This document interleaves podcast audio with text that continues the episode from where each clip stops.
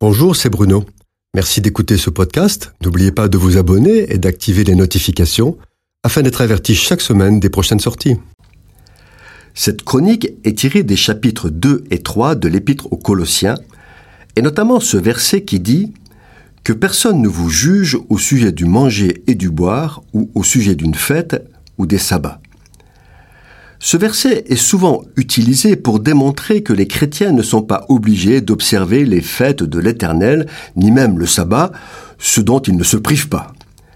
Paul dit que les enfants de Dieu qui confessent le nom de Jésus sont sous la nouvelle alliance, une alliance de grâce et de liberté qui invite le croyant, par obéissance et soumission volontaire, à vivre selon la parole de Jésus. Mais il ne faut surtout pas oublier que dans le discours de Paul, il y a deux si, dont le premier est si vous êtes mort avec Christ, et le second si vous êtes ressuscité avec Christ. Or, l'épître précise qu'être mort en Christ et vivre en ressuscité avec Christ, c'est faire mourir les œuvres du péché qui sont l'immoralité sexuelle, l'impureté, les passions, les mauvais désirs et la soif de posséder qui est une idolâtrie. C'est renoncer à la colère, l'animosité, la méchanceté, la calomnie, les paroles malhonnêtes. Celui qui vit en ressuscité ne ment pas. Il est dépouillé du vieil homme et de ses œuvres, revêtu de l'homme nouveau, plein de miséricorde, de bonté, d'humilité, de douceur, de patience. Celui qui est mort à lui-même supporte tout, pardonne tout, est rempli de la paix de Jésus, il est plein d'amour.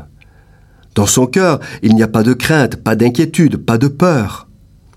L'apôtre poursuit disant, vivre en Jésus, c'est aussi être reconnaissant, priant Dieu et le suppliant en permanence, faisant sans cesse des actions de grâce.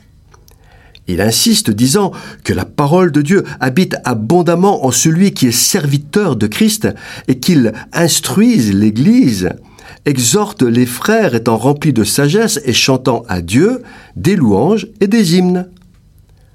En fait, ce que semble vouloir dire Paul à l'Église de Colosse, c'est que si, et il dit bien si vous êtes mort en Christ, et que vous faites tout ce qui vient d'être dit, alors que personne ne vous juge au sujet du manger et du boire, ou au sujet d'une fête, d'une nouvelle lune ou des sabbats. En revanche, si vous ne vivez pas comme ça, alors faites attention à ce que vous mangez, respectez les fêtes et les sabbats, et peut-être qu'ainsi vous inclinerez le cœur de Dieu à la miséricorde, car, n'oubliez pas, qu'il jugera selon l'œuvre de chacun, comme le dit l'épître de Pierre, ainsi que Jésus dans l'évangile de Matthieu au chapitre 25. Finalement, le choix paraît simple, soit être mort en Christ et vivre la liberté de Christ, ou vivre entre le monde et l'Église, et alors vivre en liberté surveillée. L'épître aux Hébreux aide à faire le bon choix en disant rechercher la sanctification sans laquelle personne ne verra le Seigneur. Cette chronique vous a été proposée par Bruno Oldani et Jacques Cudeville.